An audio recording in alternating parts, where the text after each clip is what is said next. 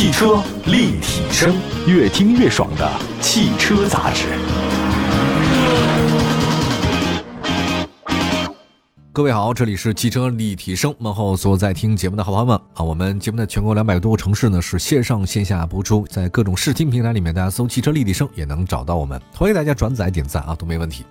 最近一段时间呢，国内的 MPV 市场是相当的热闹啊，我们都快忘记一个品牌腾势最近推出了 D9，还有极客呢发布了纯电 MPV 极客零零九，别克的旗舰 MPV 世纪也正式登场了。那除了上述的三款车型。还有传奇，传奇的全新 MPV 传奇 M8 宗师系列，最近关注也比较高啊，这一代宗师啊。根据官方发布的信息显示，自十月十八号开始预售以后，传奇 M8 订单的是一万两千多辆。对于传奇品牌，这款车的意义太重要了。不过销量很难讲。我们今天就为大家分析分析啊。可能大家都知道背景啊，传奇是广汽集团自主的乘用车品牌，产品呢有紧凑车，对吧？有紧凑 SUV。有中级车，有中型 SUV，还有 MPV 都有。其实传祺的产品线还是挺丰富的，也逐渐的丰富起来了。但是它在今年的成绩真的不太出色，比前年差太多了啊，比去年也差。交强险数据显示，广汽传祺今年前九个月交强险数量呢是二十一万八千七百九十九辆，跟前年相比啊，同比下跌了将近百分之四，下跌的不多，但是这个势头不好。复盘一下广汽传祺今年前九个月的市场走势和表现啊，中型 SUV 传祺 GS 八它卖的最好，增幅最大，前九个月交强险数量是三万五千七百九十七辆，同比增幅高达百分之三百七十七啊！你别看涨得多啊，实际上是跟它那个之前基数低有关系。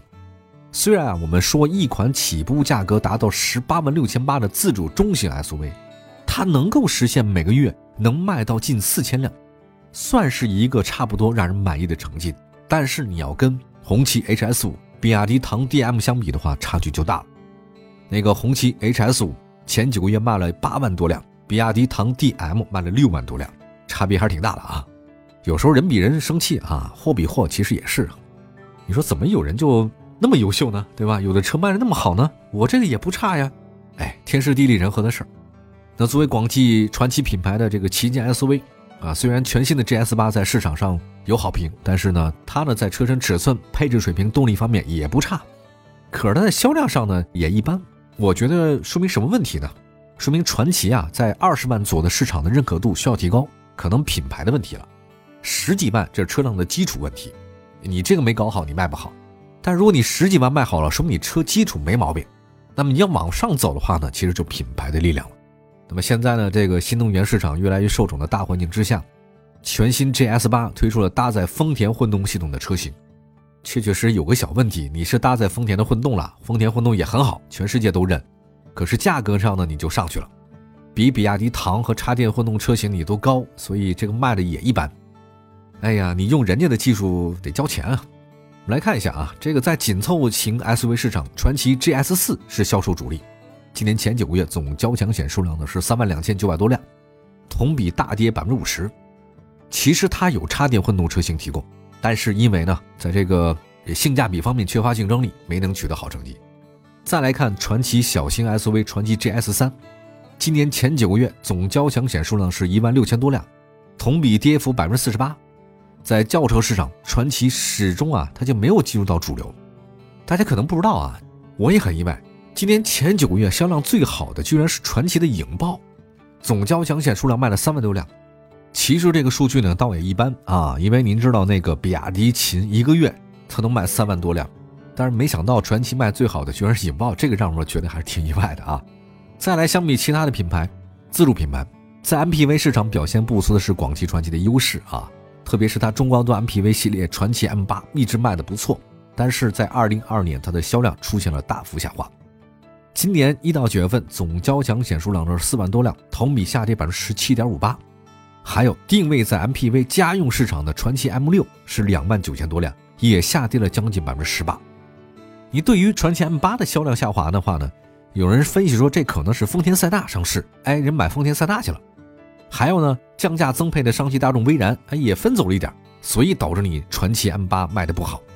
呃，另外呢，大家也都明白，这两年大家出门比较费劲啊。MPV 呢，所以这个市场下滑幅度还是比较大的。MPV、SUV 是都为大家远途出行做准备的。整体的大的环境，MPV 今年前十个月，呃，下跌的还是比较多，所以传祺 M 八呢，就是显示了 MPV 不太受欢迎的一个现状。面对现在市场的压力情况，传祺必须在补强 MPV 市场上下动力，因为跟其他相比啊，你要从 MPV 市场下手还是好的。传祺 M 八宗师系列在十月八号正式上市啊，跟之前的领先系列、大师系列不太一样。宗师系列呢，算是全新的车型。它跟那个大师系列的关系呢？我举个例子啊，可能不完全是，就别克 GL 八陆上公务舱和 GL 八 ES 陆尊，哎，有点像这种关系。我们来看一下它的售价多少呢？二十六万九千八到三十四万两千八。我觉得很多人看到这个数据以后啊，你卖这么贵，认为你传祺 M 八肯定定价偏高。虽然是宗师系列，但也没必要这么贵啊。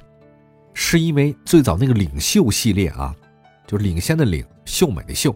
你这个领袖系列最开始起步价只有十七万九千八，您现在推一个宗师系列，整整高了九万块十万，你这车才卖二十万，你现在就贵了九万多，怎么解释呢？如果你了解传祺 M 八的价格区间，会发现宗师系列定价合理，因为领袖系列、大师系列的高配它是不便宜的，领袖系列低端的是十七万九千八，但是顶配版是二十六万四千八，还有。传奇大师系列四座版的车型是三十六万九千八。从产品定位来看，宗师系列就是传奇 M 八的高端车型，就提供配置较高的。它是一个策略啊。不过我总觉得这个策略出来之后呢，会让大家误解，就觉得你这个系列实在有点贵哈。你跟传奇 M 八好像，你毕竟是它旗下的车型，你卖这么高的话，好像有点困难哈。那么来看一下这车的其他一些基本的东西好了。这个外观设计方面，传祺 M 八呢比它那个领袖系列、大师系列明显不一样。前进气格栅更加犀利，见棱见角，T 型大灯组，还有三款个性化的灯语。车身侧面是传统的 MPV，车身修长，光速曲面，车身侧面是 Z 型光影效果。车尾造型方正，贯穿式的尾灯。内饰设计呢跟现款车型接近，十四点六英寸中控台显示屏和十二点三英寸全液晶仪表盘。方向盘呢是传统的三辐式设计，副驾驶区域呢用的是北美黑胡桃木，并配的是山水画，特别有中国风的感觉。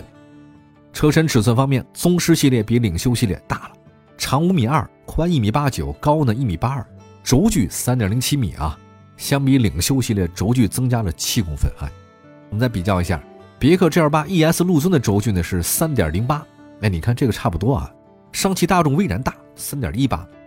上汽大众的威然和别克 GL 八的 ES 陆尊都比传祺 M 八的轴距长。再来看腾势 D 九啊，也是新上市的嘛。腾势 D 九的长是五米二，宽是一米九六，高是一米九二，轴距三米一。看你要这么说，传祺 M 八宗师系列是它的高端车型，它是变大了，但是相比同级别的竞争对手，它还是小的。那关于这个车的动力方面、底盘结构方面和其他方面，我们一会儿再为大家好好介绍。马上回来。汽车立体声，欢迎回到节目当中。您现在收听到的是汽车立体声。今天说说 MPV 车型。MPV 今年卖的不好，整个的大的市场里面，工信部的统计还有包括销售数据显示，下跌了将近百分之十四。啊，我觉得这个原因比较多。像现在这种特殊的情况之下吧，大环境，所以出门的人还是不多。MPV 呢，就是供一家老小能够出门的哈。啊，啊这个商务用途也比较多，因为商务的东西就少了，更多的是线上，所以 MPV 的下跌这个销量是能理解的。但是呢，有些还不断推出 MPV 车型，因为一个汽车企业想推一个车型，至少是一两年之前，它就规划的啊，它不能是我线上花轿现榨耳朵眼，这个在汽车市场当中是不可能的。我们来看一下，刚才说到了传祺 M 八，因为传祺卖的一般，所以呢，想在 MP 方面的话呢有所建树吧。那么再来说一个动力系统方面，传祺 M 八宗师系列提供 2.0T 燃油版和 2.0T 混动两种车型。2.0T 燃油版最大功率185千瓦，最大扭矩400牛米，匹配的是八速自动变速箱，在动力输出上要优于别克 GL8 和大众威然。混动车型搭载丰田混动系统，采用 2.0T 发动机加电动机的组合，发动机最大功率140千瓦，最大扭矩330牛米。电动机最大功率一百三十四千瓦，最大扭矩两百七十牛米。WLTC 的综合油耗是五点九升，比塞纳高。再来看它的底盘结构方面，传祺 M 八宗师系列前麦弗逊独立后多连杆独立悬架，中高配的才有那个电磁感应悬架，低配没有。它能软硬调节嘛？这个我觉得硬件方面还是有优势的，因为别克 GL 八 ES 陆尊啊确实没有。不过类似配置呢，在腾势 D9 上呢是全系标配。腾势 D9 DMI 车型呢是 1.5T 四缸加电动机的这个组合的插电混动系统，入门级的最大功率就两百二十一了，啊，最大扭矩五百七十一牛米，这个还是相当不错的啊。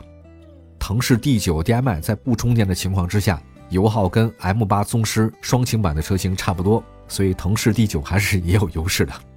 那这次呢，传祺 M8 宗师系列提供两款燃油版的车型，配了头部气囊，Adigo 的驾驶辅助系统，三百六的全景影像，感应后备箱。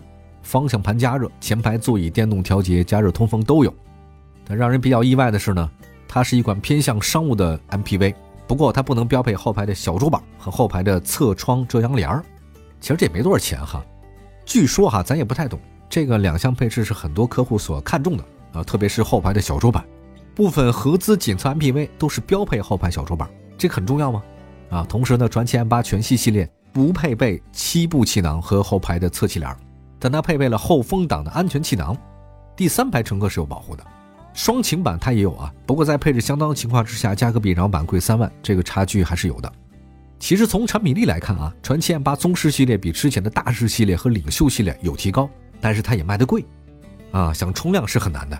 在过去一段时间来看的话呢，传祺 M8 曾经在中高端 PV 市场表现不俗，但是竞争对手也多了。如果从私人消费者考虑来讲，像本田奥德赛、艾力绅。这个对我来讲已经足够了，而且本田的保值率很高，我不想开的时候卖了也能卖出去，而且本田两款车型搭载混动系统，经济性也很好。如果是商务用户，那别克 GL8 呢是首选。其实 GL8 在价格配置方面不如传祺 M8 的宗师，但是别克 GL8 的口碑好，认可度高，对吧？另外还有大众威然、丰田塞纳、腾势 D9 也分走了很多的销量。现在市场外部呢压力很大，那我们汽车立体声也注意到，传祺 M8 还有自己的问题。汽车之家新车质量研究数据显示，传祺 M8 二到十二个月百车故障数呢是两百三十一，丰田塞纳是两百，而别克 GL8 呢仅有一百二十六，本田奥德赛呢略高，也只有一百三十四，所以传祺 M8 的故障比较多。如果我们现在展望一下它的未来走势，传祺想依靠它止跌回升非常难，唯有推出两三款中低配的车型，降低门槛，吸引私人消费者才是王道。主打工商务的用户应该不会选择它，首选的应该是 G L 八或者本田车型，所以传祺 M 八在短时间内想突破 MPV 的销量非常非常的难，这车也卖的贵哈。感谢大家收听今天的汽车立体声，祝福大家用车愉快。明天的同时间，我们节目中不见不散，拜拜。